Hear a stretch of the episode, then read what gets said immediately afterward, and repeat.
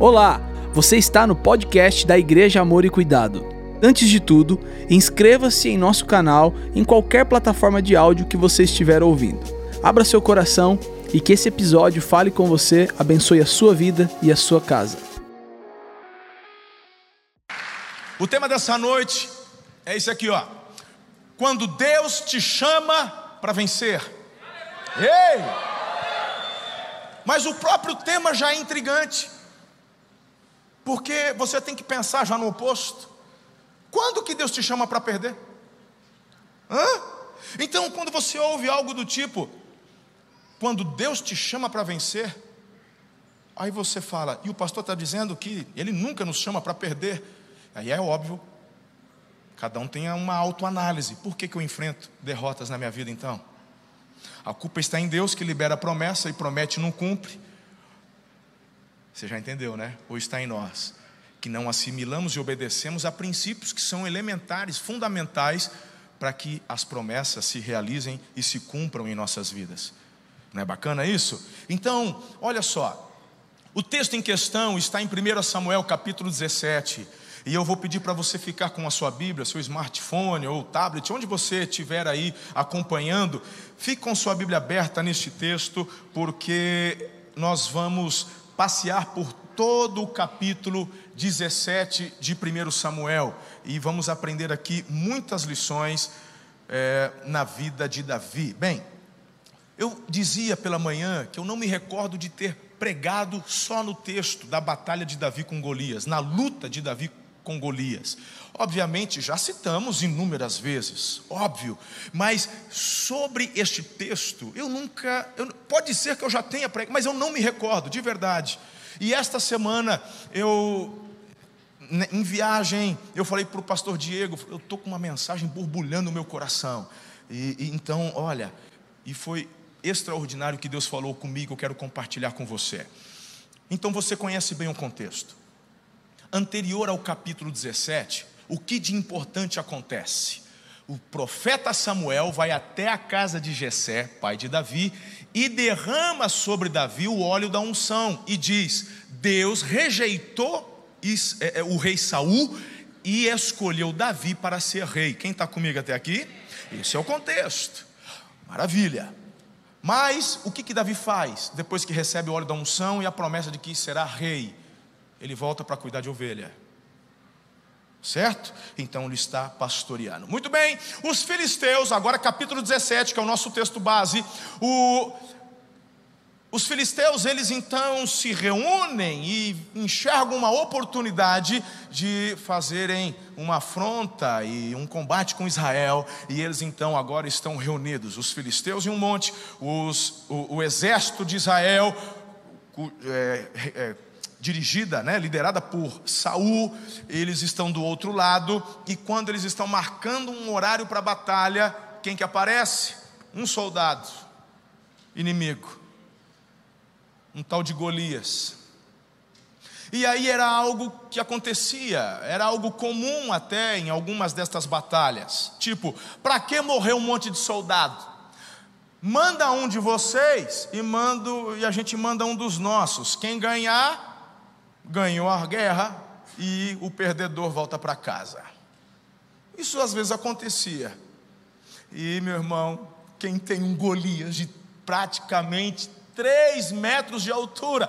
Hoje de manhã estava com a gente aqui o nosso filhão, o Oreol. O Oreol é jogador profissional de vôlei já há muitos anos. Inclusive, quinta-feira agora está indo para Seul participar lá do, do, do, campeonato. Já oramos hoje pela manhã por ele. E ele estava no culto das 10, eu pedi para ele ficar em pé. Ele tem 2 metros e sete de altura. Foi aniversário dele esses tempos atrás, a gente foi lá e tudo, fomos tirar foto. Aí eu, o Oreol, a pastora Ana, até hoje a gente está procurando a Ana na foto, ela sumiu. Cadê a Ana? Não vê. Não... Eu já fiquei pequeno perto. E eu não sou um cara baixinho, não, poxa vida. 1,86, 87. E o rapaz e a Ana perdido na foto. Né? Até hoje estão procurando. Alto. Aí eu falei assim, Oreol, ele ficou em pé. Falei, levanta o braço. Você com o braço estendido, dá quanto? Falou, pastor, dá um 2,70, ele falou, com o braço estendido. Pois é, o Golias era um pouco mais do que o Oreol com o braço estendido. A Bíblia fala que chegava a 2,90. 2,90, né? Era quase 3, 2,90. Acho que é isso aí. É alto, irmão. Alto. A, a, os universitários estão ali discutindo a resposta certa. Mas como eu já, eu já sei que é 2,90, eu vou ficar com o do Eliezer. Né? Pelo menos. Ah, quando ele pulava, dava 3. Ah, bom, obrigado, filho. Show. É isso aí.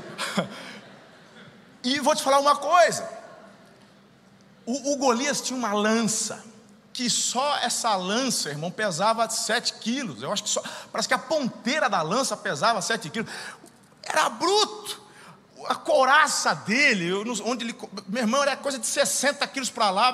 A gente dá conta de carregar. Aquilo lá era a roupa dele, a armadura dele. Bruto. E esse homem então está afrontando o exército do Senhor. E a galera de Israel, tudo frango. É, Vem! E a Bíblia fala que eles estavam acampados e todos os dias ele colocava a roupa de guerra, ia para o lugar da batalha e afrontava o exército. Aí eu vou te falar, irmão. Não, né, não vem querer falar que o povo era medroso, que até você também. Meu irmão, quando eu estou do lado do Oreol, eu já dou uma encolhida. Imagina o cara. Ei, para. Não. Quem é você para ficar acusando os meninos? O Jonatas era, o príncipe, o Jonatas era um cara o, próprio Saul, gente, antes de ser rei, o cara era corajoso. Foi ele uma, um dos responsáveis pra, pra, pra, por ajudar Gileade. Ele foi do mover que trouxe ali restauração para o povo de Gileade. Ele era um homem corajoso, sim, não é à toa que virou rei. Mas quem é que encara um Golias? Oh, vamos fazer, né? Então, o nosso tema é sobre vitória, é sobre vencer, é ser é compreender que somos chamados para vencermos. Agora, quando eu falo de vencer, já está incutido a questão da luta, gente. O problema é que o povo de Deus quer vencer, mas não quer lutar. O povo de Deus quer vencer, mas quer ficar em casa assistindo Netflix. O povo de Deus quer prosperar, mas não quer aprender, não quer fazer novos cursos, não quer desenvolver novas habilidades, mas quer a benção e está confundindo igreja com supermercado, são coisas diferentes. Então, eu quero nessa noite trazer para você apontamentos extraordinários que vai provavelmente, se você assimilar, virar uma chave na tua vida e te jogar num lugar de exponencialidade. Diga amém em nome de Jesus. Agora, vamos apenas aquecer os motores, porque eu tenho cinco orientações para vocês. Cinco. Mas antes de compartilhá-las, eu quero aquecer os motores. E quando eu olho, por exemplo, para versículo 15 do capítulo 17, olha só isso daqui. Versículo 15. Ah, bom, o 14 já, ó. Davi era o caçula. Os três mais velhos seguiram Saul, ou seja, os três irmãos mais velhos foram para a guerra. Certo? Lembra que o Davi é o caçula. Aí no verso 15 diz assim: "Mas Davi ia ao acampamento de Saul e voltava para apacentar as ovelhas de seu pai. O povo está lá, está tendo guerra. O Davi ia, mas sabe qual é para mim uma das coisas mais importantes? Ele voltava. Por quê? Porque quem é vencedor não abre mão das responsabilidades que já recebeu. Você pode, meu irmão, encontrar um desafio maior, você pode ir observar batalhas extraordinárias, você pode procurar oportunidades, desde que não abra mão das suas responsabilidades. Davi poderia dizer: Essa é a minha hora, irmão, foi para isso que eu fui ungido, foi para isso que o Samuca derramou óleo na minha cabeça. É a minha vez, eu vou. Meu irmão, ele continuou pastoreando ovelhas. Diga comigo, Davi voltava. Pensa num serviço que ninguém queria fazer. E eu vou te mostrar daqui a pouco o que, que o irmão mais velho pensava a respeito do trabalho de Davi. Ele voltava porque não abria mão da responsabilidade. Se você não desenvolve responsabilidade, tão pouco, irmão, conseguirá vencer, tão pouco conseguirá ter uma vida marcada por vitórias. Porque você só consegue galgar lugares maiores quando você dá conta daquilo que já está fazendo. E fazendo bem feito, diga-se de passagem. Porque você está fazendo mal feito. Você não está aprovado para o próximo nível, gente. Não tem como. Você está arrumando teu quarto? Começa por aí. Como é que você quer ser um empresário de sucesso? Como é que você quer ser um, um grande advogado? Como é que você quer ser um profissional? Ah, se você não arruma nenhum quarto. Hein, meu lindinho? Se cuida das 18 tem muitos jovens aqui. Tem uns jovenzinhos, né? Todo mimadinho da mamãezinha, já com 30 e poucos aninhos. Toma vergonha na cara. Toma vergonha na sua cara. Eu com 30 e poucos anos já tinha filha junior, poxa vida. E você está lá tomando todinho da mamãe de manhã, se liga, meu. Vai trabalhar, vai financiar um apartamento, vai, vai, vai, vai para cima, poxa. Por isso que esse povo não quer casar cedo. Não quer casar porque casamento tem a ver com compartilhar responsabilidades. E aí, você, pai, mãe, por favor, vamos fazer a meia culpa. Porque está na hora de você calçar aquele 44, aquele coturno, e mandar no traseiro do teu filho, vai bater asa. Vai, vamos alçar voos altos.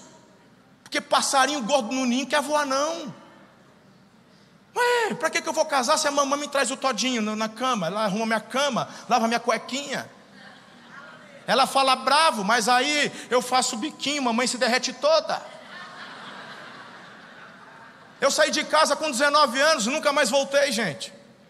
Foi a partir desse momento que eu amadureci e cresci. 19 anos eu tinha.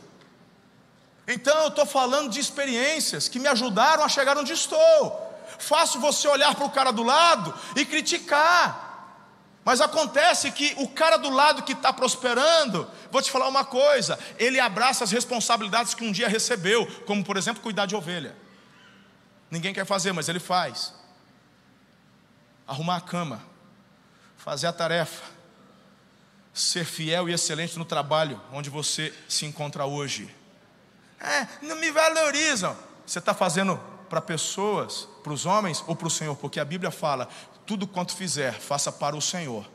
Então, se você, meu irmão, é catador de latinha e faz isso para a glória de Deus, tu vai ser reconhecido na cidade, na cidade por conta do trabalho que você realiza.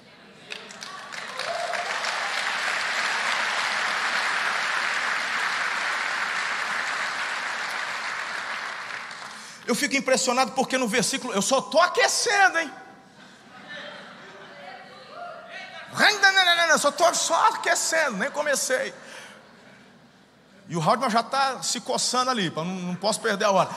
Verso 20: Levantando-se de madrugada, Davi deixou o rebanho com outro pastor, pegou a carga e partiu.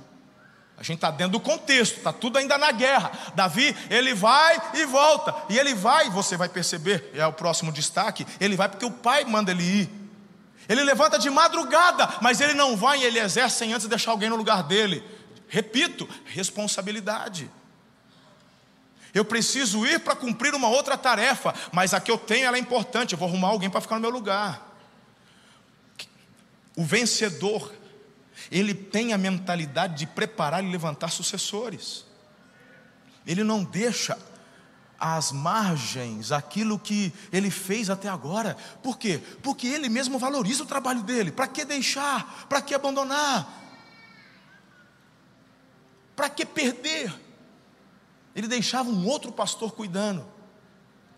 Responsabilidade. E aqui, olha que legal, o verso 22 e 23. Davi deixou o que havia trazido com o responsável pelos suprimentos e correu para a linha de batalha para saber como estavam seus irmãos. Enquanto conversava com eles, Golias, o guerreiro filisteu de Gate, avançou e lançou o desafio habitual. E Davi o ouviu. Diga, Davi ouviu. Davi ouviu. Ok. Olha só que interessante. O verso 22 tem a ver com uma tarefa que o pai de Davi deu para ele. O pai de Davi falou: pega estes suprimentos, leva para seus irmãos e me traga notícias deles. Davi acorda cedo, ele deixa alguém no lugar dele, ele deixa o suprimento com os responsáveis e ele vai até os irmãos para saber como é que eles estavam, porque tarefa dada é tarefa cumprida. E quando ele está conversando com seus irmãos, quem que se levanta? Golias. E faz, faz, fez o que? O que estava fazendo todo, todos os dias, afrontando o exército de Israel. Agora perceba, irmão, Ei, presta atenção que agora estou começando a engatar a primeira. Olha só. Aparece para Davi uma oportunidade. Você concorda comigo? Concorda ou não? Obrigado. Ok. Uma oportunidade aparece para Davi. Já pegou ou não? Bora? Bora desenhar? Você está percebendo que a oportunidade só surgiu no cumprimento do dever?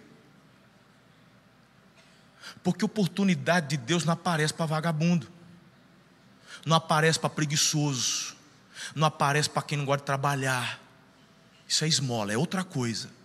Se você quer prosperar, crescer, se você quer avançar, se você quer mirar a exponencialidade, meu irmão, obediência faz parte do processo. Ele obedece o pai, ele é responsável, deixa o rebanho com outro pastor. E quando ele já tinha feito metade da tarefa, ele até poderia perguntar: Ô, ô, ô, fulano, vou deixar aqui a comida com você. Como é que tá as coisas por aí? Tá igual todo dia? Tá igual todo dia. Beleza, vou falar com o pai. Não.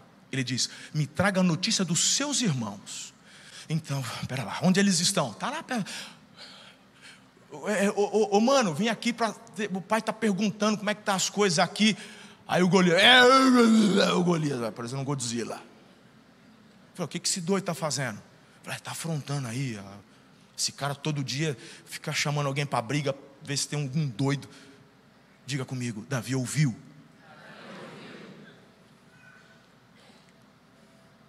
As oportunidades surgem para quem obedece. Para quem obedece. Na tarefa comum do dia a dia, a janela se abre. Uau! Bem, agora eu aqueci. E eu quero compartilhar com você cinco passos, cinco características, cinco deveres para você ser um vencedor. Está comigo ou não? Anota aí. Guarda bem. Porque tem coach ensinando que eu estou te ensinando aqui, está cobrando 20 mil reais num curso para fazer no final de semana, estou dando de graça para você. Seja inteligente. O que eu estou passando para você desde o começo, o pessoal está cobrando caro para te ensinar. Não foge disso aqui não. Estamos juntos? Tem coach bom que você deve acompanhar. Entre eles, Márcio Michele, faço questão de divulgar, o camarada é bacana. Vai estar com a gente em setembro, viu? Vai estar aqui na igreja dando um curso sobre mentalidade de cura. Primeiro lugar, desenvolva uma mentalidade de vencedor. Diga mentalidade. mentalidade. Agora, queridos, isso aqui é fundamental. Como é que eu faço isso, pastor? Olha, quando Davi ele vai falar para a turma, eu vou pegar esse, esse grandão aí. O Saul ele fica incomodado, filho, tu é um rapazinho. O outro lá, desde a mocidade já era guerreiro. Tu não dá conta. O próprio Saul não bota fé. Mas o que que o Davi fala para o Saul? Fica, fica frio. Saul, fica tranquilo. Porque eu vou para cima. Ô Saul, deixa eu te falar uma coisa é, eu não vou tentar, eu já ganhei a luta. Ei, sabe por quê? Porque Davi tinha a mentalidade de vencedor. Se você entrar numa parada na dúvida, se você não sabe que vai ganhar, vou te falar uma coisa: fique em casa. Só entre na luta, na briga, com a certeza que vai vencer. Porque se você tiver a mentalidade de derrota, você já perdeu. Você já começou perdendo para você mesmo. Queridos, o que eu estou falando, o que eu estou ensinando para você, isso não é apenas palavras de incentivo, não tem a ver apenas com positivismo. Meu irmão, eu compartilho, em primeiro lugar, uma estratégia do céu. Porque assim Deus faz com cada um de nós. Olha para a história dos personagens bíblicos. Veja, por exemplo, o que Deus faz com Abraão, antes de se tornar Abraão, sai da tua terra, da tua parentela, vai para um lugar que eu vou te mostrar. Ele obedece, ele sai em obediência e em fé, ok? Show de bola. Agora presta atenção. Deus diz para o Abraão: Tu vai ser pai de nação. Eu falei, é mesmo? Ele falou, vai. É, e quando que eu vou ter filho? Porque assim, até agora, nada. Não, fica tranquilo. Ó, e para provar que tu vai ser pai de, de muita gente, eu estou mudando teu nome de pai para pai de muitos. E aí Deus põe o nome dele de Abraão.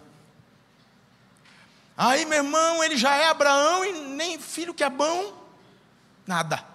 Aí Deus fala assim para ele: olha para o céu, Quantas estrelas? Não dá para contar, não. Falei, pois é, vai ser desse jeito. O que, que Deus está fazendo com Abraão? Incutindo nele mentalidade de vencedor. Olha para a areia do mar, conta aí o grãozinho. Eu já estou numa certa idade, nem estou enxergando direito, Senhor. Pois é, tua descendência vai ser assim. Nem quem enxerga direito vai conseguir contar, porque é muita gente. Mentalidade de vencedor. Eu estou falando sobre neurociência, eu estou falando sobre neuroplasticidade, eu estou falando, meu irmão, de você incutir no seu cérebro comandos que te auxiliem. O seu melhor amigo é o teu cérebro, ele gosta de você. E quando você diz e passa para o teu cérebro um comando do tipo, eu não posso, é difícil demais, por gostar de você, o teu cérebro ele começa a te sabotar, porque uma vez que você diz que não consegue, que você não gosta, ele levanta barreiras para te impedir de fazer aquilo que você falou que não gosta. Então para de falar que você não consegue emagrecer, para de falar que você não consegue ir bem no trabalho, para de falar que você não consegue aprender inglês, para de falar que você não consegue ser um homem de Deus, uma mulher de Deus. E começa a mandar comandos para o teu cérebro que você consegue, que você vai vencer, que você é capaz. Manda, fala, ensina, reprograme-se. Uou! Queridos, algumas pessoas, né, eh, quando a gente, por exemplo, aqui, e eu cutuco vocês, aplauda, fala, declare. Você está achando que eu sou animador de torcida, irmão? Está achando que eu sou animador de torcida? Quando você se manifesta, quando você se levanta, quando você dá um brado de vitória, você não tem ideia do monte de hormônio que o teu corpo libera no teu organismo e que te impulsiona e te põe para cima.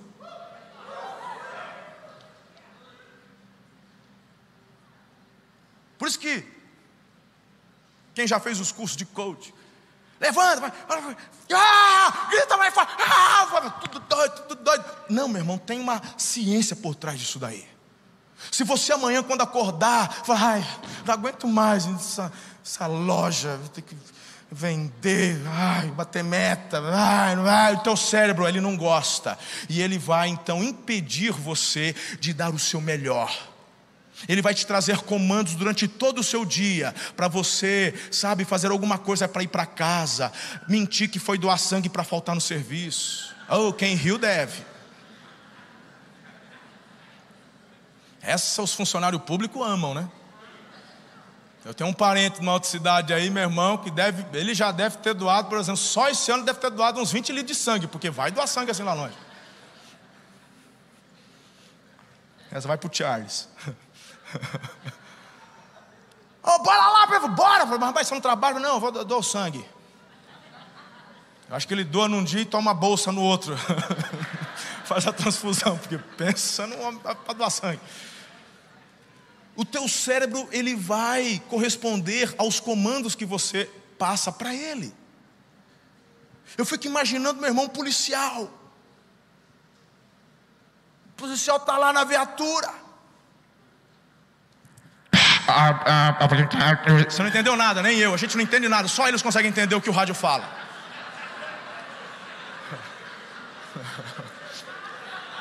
Foi, foi igualzinho. Ficou ou não ficou? É desse jeito. Rua 12, agora, agora.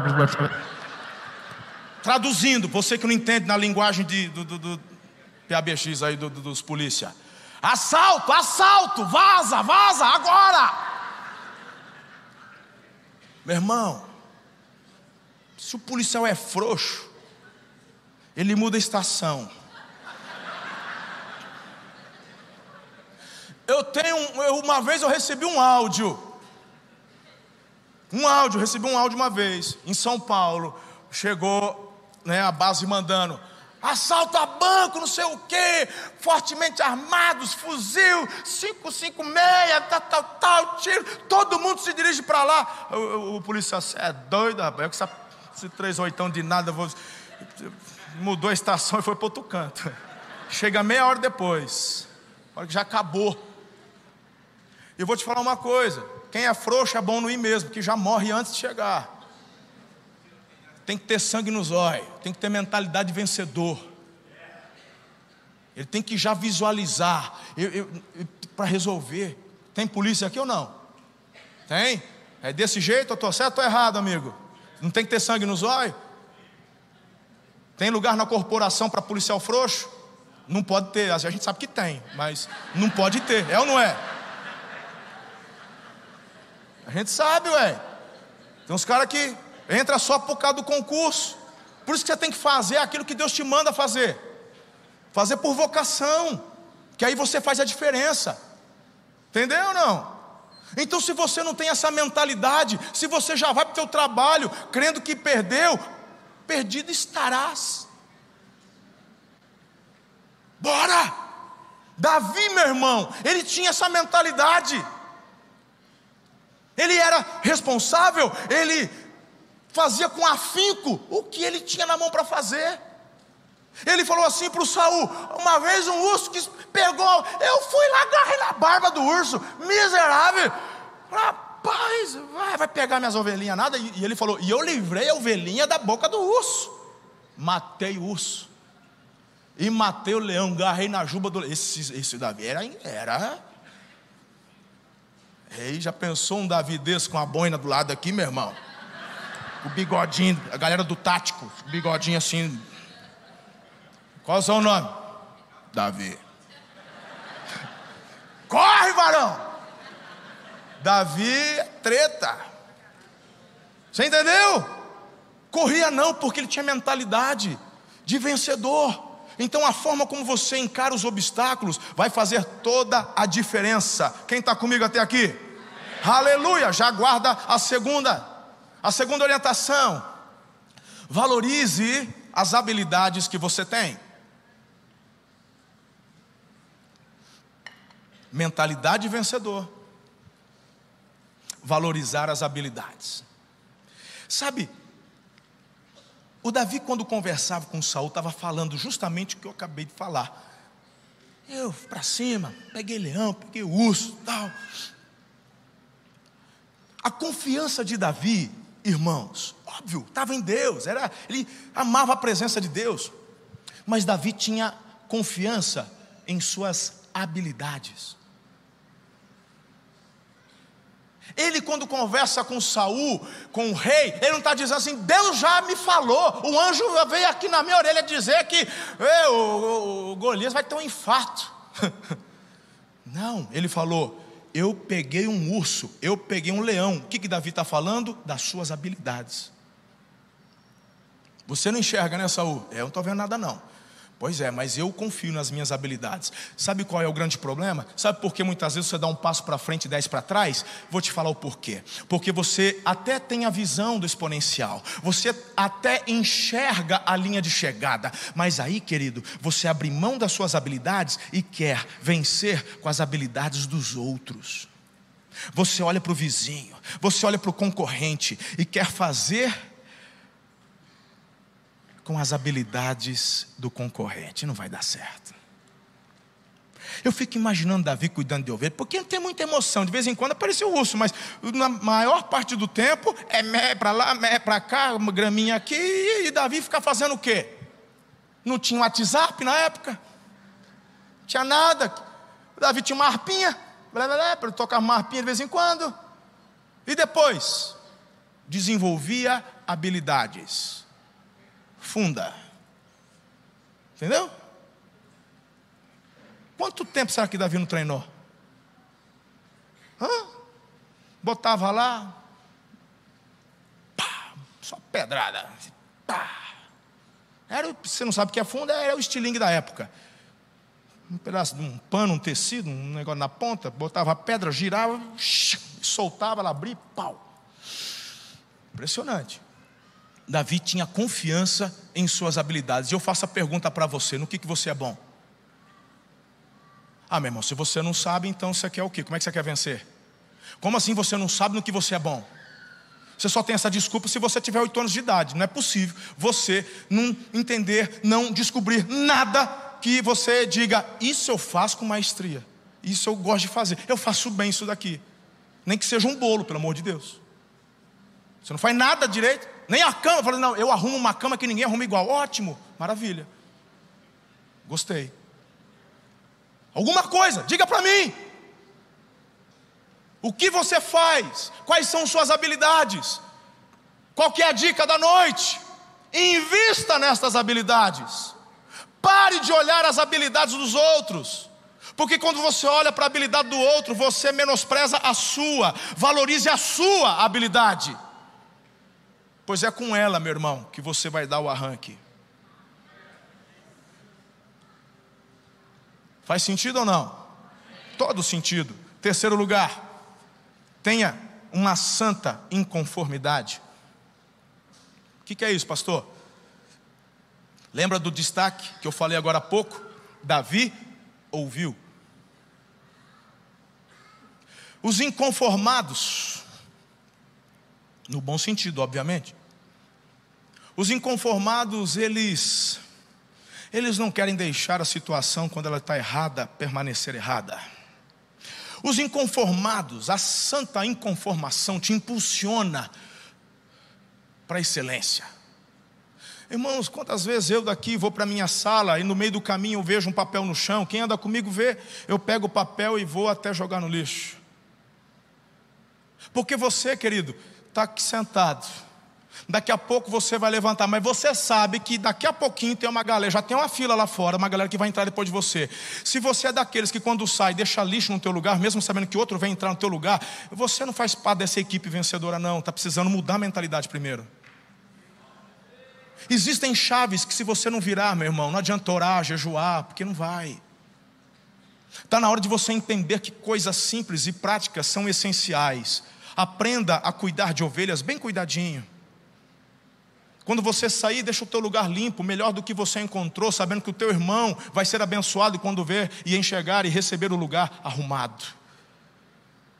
Quando nós olhamos para a nossa nação, e quando olhamos para a nossa cidade, quando olhamos para o nosso bairro e as coisas estão fora de ordem, aí você fala: não tem nada a ver com isso, problema do prefeito, problema do fulano. É, meu irmão, se essa santa inconformidade não te ativa a querer fazer parte da solução, você não faz parte do time dos vencedores.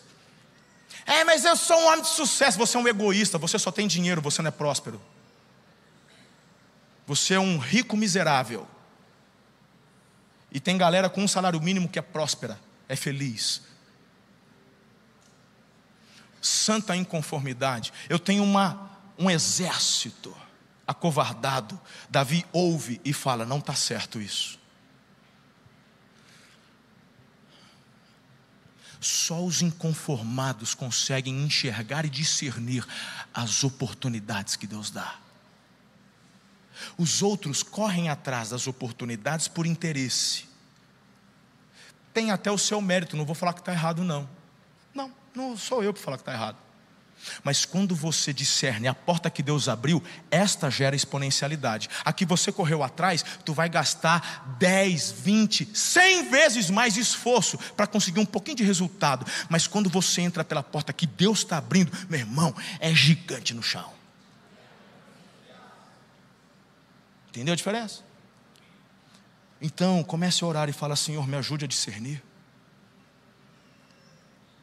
O que você ouve, meu irmão, a gente tem falado aqui sobre visão política, nós temos conversado aqui sobre o que tem acontecido no Brasil, sobre o progressismo, sobre essa visão. Meu irmão, como é que você ouve tudo isso e se conforma que uma santa inconformação vinda do Espírito Santo tome conta de você? Ah, pastor, uma andorinha só não faz verão, não faz verão, mas o verão começa com uma andorinha. Ela já sinaliza o verão. Faça a diferença onde você está. É, porque é, você fica falando aí dos, dos meninos e tal, crescer, os adolescentes, não sei o quê, para um dia chegar a ser supremo, você fica plantando falsas esperanças. Fala, ah, você que não tem fé, fica na sua.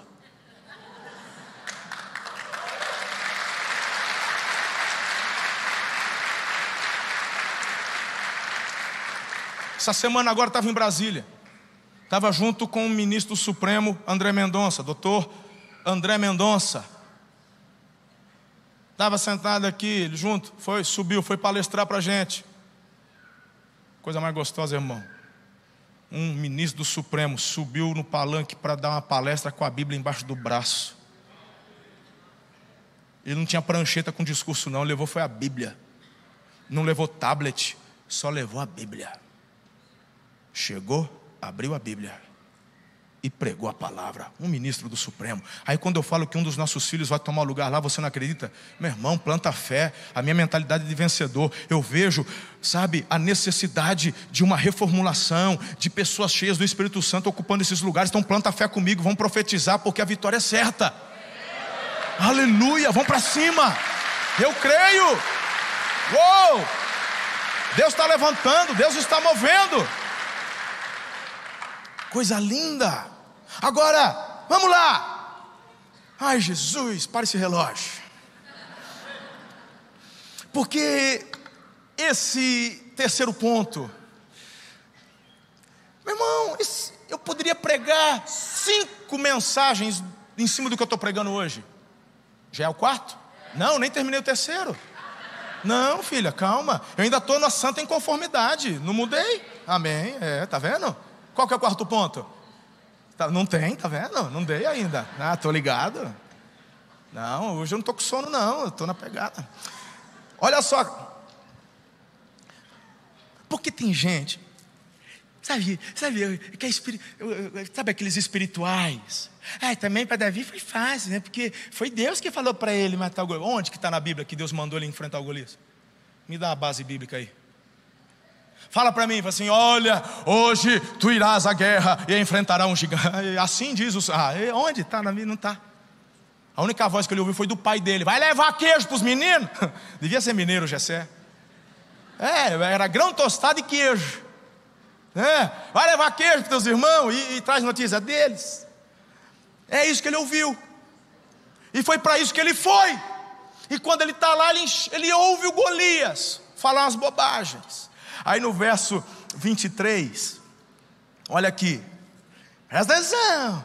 Enquanto conversava com eles, Golias o guerreiro filisteu avançou, lançou o desafio, papapá. Davi ouviu, ótimo, ele ouviu, e ele então percebe esta afronta. Agora, olha só o verso 25.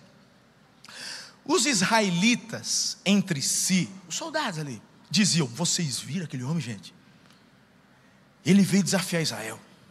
Ó, oh, o rei, presta atenção, presta atenção. O rei dará grandes riquezas a quem o vencer. Também lhe dará a sua filha em casamento e isentará de impostos em Israel a família de seu pai. Presta atenção, presta atenção. Davi perguntou aos soldados que estavam do lado: O que, que vai, vai receber o quê? Não, eu vou desenhar. Olha isso aqui. Davi está conversando com o irmão dele. aí, brother, como é que você está? E as coisas aí. O pai está pedindo notícia. Não, porque está tudo bem. O Golias levou. Rapaz, esse doido aí. Ninguém está fazendo nada. É, rapaz, o negócio está difícil aí. Aí os soldados atrás de Davi assim. Você viu, gente, que esse cara está fazendo misericórdia. E o, olha que o rei está oferecendo riqueza. A mão da princesa Davi só assim. E vai isentar o pai ainda e a família de imposto. O rei vai dar o quê? Qual é a motivação de Davi? Ah, larga a mão, irmão. Vai falar para mim, vai falar, ah, é porque o Davi, mega espiritual. Ele é atraído, meu irmão, por uma janela de oportunidade. E ele pergunta: se você acha que eu estou exagerando, aguenta, segura aí, meu lindo. Eu sei que você tem um pessoal aí que quer ser mais espiritual que Jesus. Calma, vou, vou, vou, vou, vou provar para você. Essa é a primeira. Falou o quê? Aí o pessoal repete. Eu vou parafrasear para ganhar tempo. O pessoal repete: Ó, oh, vai dar riqueza. O rei falou que vai dar riqueza. É mesmo? É mesmo. E vai casar, vai casar com a princesa. E ela é bonita? Oh, pensa não. Oh. Lindinha. É mesmo? Hum, Davi está acostumado a só ver ovelha, ver uma princesa. É, rapaz. Aí ele falou assim, e, ó, e vai, a família vai ficar, não vai pagar imposto nunca mais. Falou, gente, já pensou? Nessa hora, o irmão mais velho, como é que chamava o doido lá? O, eu ia falar Adélia, Adélia é outro doido. Abi, Eliabe, doido, eu estou com Abinadab na cabeça, era o segundo. O mais velho, o, o, o, o Eliabe. Chegou para o Davi e falou assim, porque que, que, você viu que o Eliabe está aqui. O Davi largou, Eliabe conversou com, com, com soldados. Aí o Eliabe, só essa que me faltava. Ô Davi, tu não te emenda não? O que, que foi? Eu conheço, tu, tu é mau, tu é presunçoso. Está na Bíblia, lê aí. Tu é presunçoso, Davi. Eu, tu é maldoso, Davi. Tu veio aqui só para ver a desgraça alheia. Miserável. O irmão, o irmão ainda está com dor de cotovelo, né? Lembra que o que tinha acontecido antes? Olha na cabeça do Davi, né? Se liga. O cara está aqui ó, com dor de cotovelo. O que, que o Davi faz? Ô, ô, mano, fala aqui com a minha mão aqui. O que, que, que, que o rei vai dar mesmo? Terceira vez que Davi ouve. Ele ouve uma de tabela, ele pergunta e ouve pela segunda vez, o irmão dá bronca nele e ele ouve pela terceira vez. O que, que vai ser mesmo? Olha, riqueza. Não, mas me fala mais da princesa. Rapaz, pensa num pitel. Pensa. Uh, o que, que Davi está fazendo? Está trazendo à memória aquilo que dá esperança e motivação para ele. Aprendeu ou não? O que, que você está motivando no teu coração para ir amanhã trabalhar? Droga, segunda-feira, ô oh, porcaria, não aguento, segunda é o inferno. Ah, vai, vai ganhar muito, vai, vixe, vai bater meta, vai ser lindo. Aqui. Começa agora a profetizar que a tua semana será extraordinária, que você não vê a hora de chegar segunda-feira. Começa a alimentar o teu coração com a mentalidade de vencedor. Começa a mirar nos resultados. O que te motiva a fazer o que tem que fazer hoje é olhar para o resultado, poxa vida. Por isso que socialismo não dá certo em canto nenhum. Olha, eu vou trabalhar, vou ganhar muito dinheiro para dar para você, porque você é tão lindinho. Olha, eu vou ficar com 10%, 90% eu te dou, tá bom? Ah, para cima de mim, irmão. O que motiva eu dar o meu melhor é o resultado. Davi olha para a janela de oportunidade. Tem um gigante, mas tem riquezas tem princesa e tem zeração de imposto para o pai dele. Ainda faço moral com o pai. Três vezes ele pergunta. Uma ele ouve e, dois, e duas ele pergunta. E aí? Hã? Quem está entendendo onde a gente vai chegar aqui? Só os inconformados enxergam as oportunidades. Davi está destacando, irmão. Agora, o que, que você e eu precisamos aprender? Ah, querido, a crítica é a arma dos covardes. Sempre vai ter um lindinho, sabe, que vai se levantar para jogar areia. Sempre vai ter alguém para falar: você não consegue. Sempre vai ter alguém para tu é maldoso. É porque você é ladrão, pastor. É porque você não presta, pastor. Meu irmão, se eu fosse ouvir crítica, a gente não estava aqui hoje. Então por que é que você está ouvindo? Quem critica é covarde. O Eliabe está com dor de cotovelo porque ele queria ter sido ungido para ser o novo rei. E ele não aceita que um menino, que um caçula, o irmão, o cuidador de ovelhas, pudesse ser reconhecido pelo profeta como futuro rei. E aí ele manda essa: Tu é maldoso, Davi, teu coração não presta. Aí eu vou te falar uma coisa. A partir de hoje, aprenda. Quem conhece teu coração é aquele que criou todas as coisas e é Senhor do universo. Se você deixar o teu coração ser balizado pela crítica dos outros, você vai perder as promessas que o teu pai tem para a tua vida. Não me interessa se é a tua mãe ou o teu pai que está falando borracho para você. Tu vai ficar com a promessa de Deus. Porque tem gente aqui que até hoje já é adulto e ainda tem o ecoar do teu pai ou da tua mãe falando: tu não vale nada, tu não, tu não vai virar ninguém. Ah, meu irmão, você é adulto e ainda tem essa voz ecoando.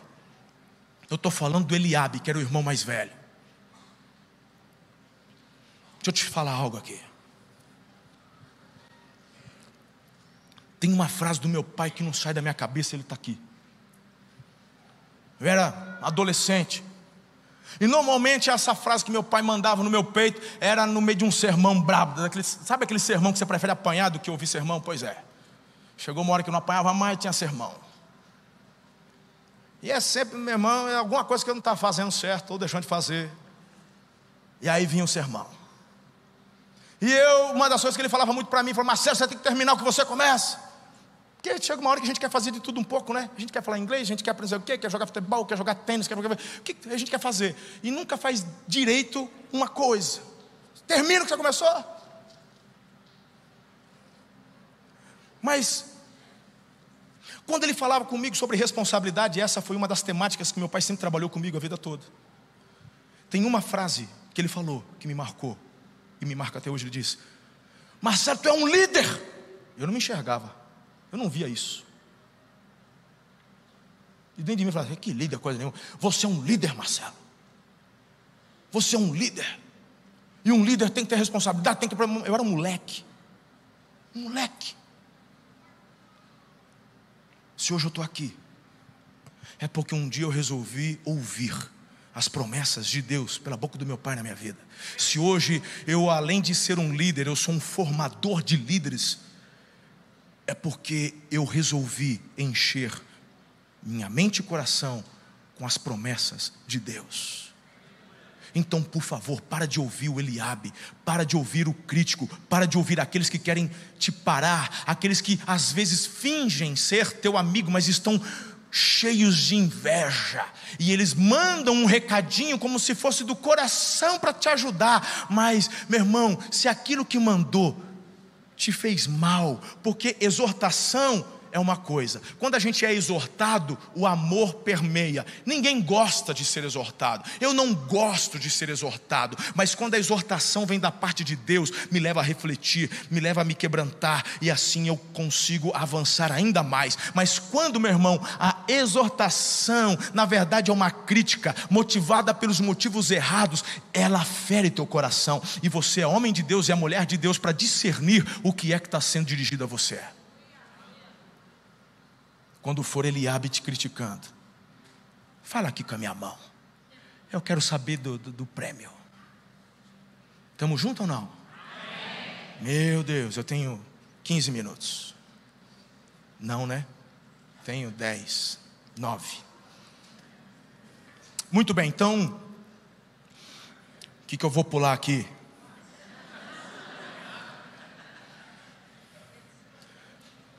Quarto lugar, Agora está vindo o quarto, tá vendo, irmã? Agora só. Entenda que não se mata gigantes com pedras. Bugou a mente agora, né? Davi pegou pedra, não foi? Mas Davi matou o gigante com pedra, não foi? Não. Olha que legal, gente. Quando você confia nas suas habilidades, lembra que eu falei que suas habilidades são um pontapé inicial, é a mola propulsora, é o start, é o início. Show de bola. Ele derruba o Golias com a pedrada, mas ele mata o gigante com a espada do gigante. Quando ele acerta, o gigante cai. Ele vai até o gigante, arranca a espada da banha dele, porque ele estava com a lança na mão, e arranca a cabeça dele. Agora deixa eu te falar uma coisa. Você só vai fazer o que antes de enxergar primeiro, porque quando ele está conversando com o rei Saul, ele diz: Fica tranquilo, que hoje ainda eu arranco a cabeça do Golias. Meu irmão, Davi faz o que antes enxergou com os olhos da fé e com a mentalidade de vencedor.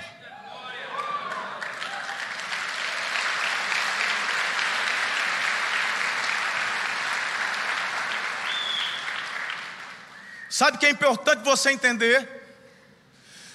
Quando você quer usar da expertise do outro, das habilidades do outro, repito, reitero, não vai dar certo. Você é bom naquilo que você faz. Ok? Estamos juntos? Mas não se mata gigantes com pedras. O que eu quero dizer com isso? Às vezes olhamos para os inimigos, olhamos para os gigantes, olhamos para aqueles que se levantam contra nós, contra a corrupção, contra aqueles que assolam, que roubam, e a gente fica tão indignado. Pois deixa eu te falar uma coisa, irmão. Só venceremos esses gigantes se nosso coração for alinhado com o coração de Deus, santo em conformidade, vencedor, mentalidade de vencedor, aí você vai para cima, e aí, meu irmão, o que, que a gente tem? Pedra. Pois é, a gente tem um joelho no chão, para eles isso não é nada, eles olham para a gente e dão risada, eles têm a caneta. É ou não é? Mas nós temos os joelhos. E aí, meu irmão, você faz. E, meu irmão, o gigante cai. E aí, meu irmão, já temos um lá com a Bíblia debaixo do braço. E numa analogia, vencemos o gigante quando conseguimos conquistar o lugar que é nosso, que é o lugar do povo de Deus. Não para usufruir de uma forma torpe, mas para poder inserir o que Deus quer que façamos: amor, justiça e paz. Venha o teu reino, seja feita a tua vontade, aqui na terra como é no céu. Então, quando você olha para o que os gigantes estão fazendo, o que eles conquistaram, o que eu estou te dizendo é: fique em paz, porque tudo que eles pegaram, quando caírem, ficará com você. Entendeu? Davi, ele pega a espada e todo o armamento de Golias e guarda na tenda dele. E por fim, para a gente encerrar nessa noite, o grupo de louvor pode entrar. Presta muita atenção no que eu vou te falar. O Davi, quando. Eu acho muito legal isso daqui. Quando Davi ele está de frente com Golias, aí eles começam a trocar carinho, né? É, você acha que eu sou cachorro para você vir com pedra? É, eu vou te pegar. É, não sei o quê. Tu afrontou o Deus. Sabe aquela troca de carinho, né? Sabe aquele negócio assim? É, cospe você primeiro. Então, você é homem, cospe aqui, né? Lembra na escola, irmão? Você é você cospe aqui, aquela coisa primeiro. É você, é tua mãe, a hora que mexe com a mãe, que vai o pau quebra. A hora, meu irmão, que terminou a troca de carinho, a Bíblia fala: Davi correu em direção a Golias. Correu. Quando você tem mentalidade de vencedor, quando o gigante aparece, você não se acovarda, não. Você corre na direção dele. Por quê? Em primeiro lugar, você confia em Deus. Segundo, você confia nas suas habilidades. Você já enxergou a vitória antes dela chegar. E isso te capacita a vencer. Agora, para fechar a noite, e para mim, uma das questões mais importantes aqui. Guarda no teu coração essa. Não pare depois que vencer o gigante. Ah, irmão. Deixa eu guardar o esboço que parece que está acabando, né? Ui, ele acabou. Agora que ele fechou. Ih, rapaz, está tudo aqui, ó. Você sabe que eu tenho que terminar, né? Escuta. Eu vejo muitas pessoas tendo vitórias, derrotando um gigante, e depois se acomoda. Ah, não é possível. Não é possível. O que eu quero dizer é que o teu Golias de hoje é plataforma para o Golias de amanhã.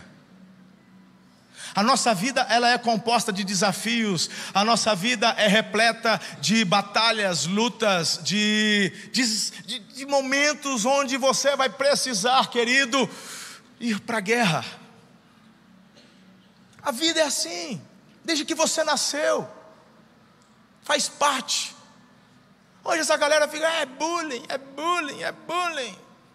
Meu irmão, eu era o gordo da turma. Mas fala aí, um rolha de poço? Tinha. Saquinho de areia, esse pegou, esse na, na, adolescência pegou até. Tanto que meu apelido depois, na época, era saquinho, saquinho, era saquinho de areia. Tá. Hoje, bullying, tadinho, vou falar com o diretor, meu irmão. Meu pai nunca foi lá no diretor, vocês estão chamando meu filho de gordo. Ele tem o direito de comer o que ele quiser comer. Resiliência, irmão. Resiliência. Hã? Resiliência. Enxuga lágrima. Tu é o que os outros estão falando? Não sofra. Então, quando você chora, você dá motivo para eles continuarem. Cresça. Desenvolva. Porque você enfrenta lutas desde quando você era criança. Não é só agora, não. E não vai parar, meu lindo. Então, não, então guarde o que eu estou te falando. O Golias que você derrubou hoje, pode subir em cima dele, a plataforma para lutas maiores. Me fala quais outras lutas depois de Golias Davi utilizou a funda. Mas quantas batalhas? Quem lembra? Nenhuma. Porque as suas habilidades de hoje não significa que elas te acompanharão para as próximas fases. Davi derruba Golias com a funda, mas já mata Golias com a espada. Ele passa de fase, gente. E aí a funda vira museu, ele guarda a funda, fica na memória, usa a funda para brincar. Porque agora, se você olhar o texto, ele cria uma amizade muito sincera com um príncipe, o Jonatas, e o Jonatas ensina Davi na arte da guerra. E Davi agora não usa funda, ele usa uma espada. E Davi então começa a enfrentar outros gigantes. Ele é um vencedor de batalhas e cada vez mais ele vai crescendo em graça e estatura diante do povo. Até que chega o gigante Saul. Saul queria matar Davi. Davi teve oportunidade de matar Saul por duas vezes, ele não fez, porque era temente a Deus. Como é que eu vou tocar naquele que um dia Deus ungiu? Isso eu deixo com Deus. Eu é que não vou fazer.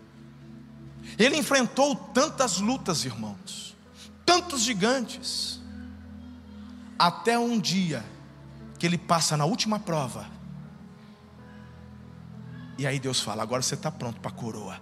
Coroa tem a ver com honra, tem a ver com destaque, tem a ver com a autoridade.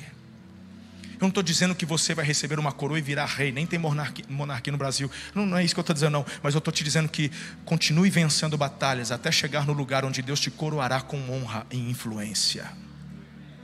É lá que Ele quer que você esteja, para a glória dEle. Quando o pessoal olha para Davi, fala assim: rapaz, como é que tu chegou aqui? Tu tinha amigo lá no STF, né, velho? O que, que foi? Falei, não, irmão, foi Deus que me pôs. Davi disse: Eu sei quem eu sou, sei de onde eu vim. Eu não sou de linhagem real. Eu estou aqui por causa do favor de Deus. Eu só acreditei nas minhas habilidades, confiei na promessa e fiz com excelência tudo que Ele me deu para fazer. Essa é a mentalidade de vencedor. Qual é a tua? Tem gente, meu irmão, que chega num patamar e fala assim: não, o que eu tenho já consigo sobreviver. O camarada passa no concurso público, não, agora estou estabilizado. Ele não, não, não, quer crescer, ele não quer ajudar ninguém, ele não quer promover nada. Ele já, é, meu irmão, choveu, faça sol, teve pandemia sem pandemia, o meu salário eu recebo. Poxa, troféu joinha para você, ó. Show, hein? Você não entendeu nada. Ah, porque minha empresa já fatura um milhão de, de reais por ano. E o Kiko? E o que que eu tenho a ver com isso? E daí? Poderia estar ganhando 10 milhões por ano. Ai, porque eu não sou ganancioso. Não, tu é egoísta, não é ganancioso, você é egoísta. Porque se você ganhasse 10 milhões por ano, você teria que ter 10 vezes mais funcionários.